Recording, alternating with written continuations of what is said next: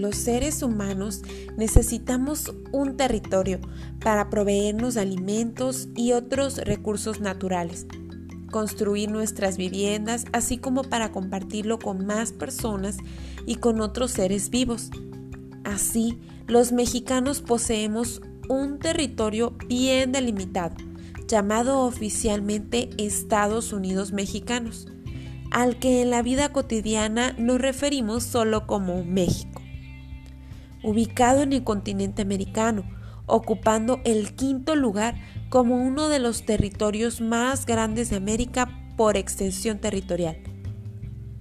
Hoy vas a aprender cuáles son los límites o las fronteras de México y cuál es su importancia. Ponte atento en tu libro de texto de geografía cuarto grado podrás estudiar el tema. Lee la página 10 de la 10 a la 14. Después de leer, resuelve las actividades de tu cuadernillo de trabajo. La página 43 del primer bloque Geografía.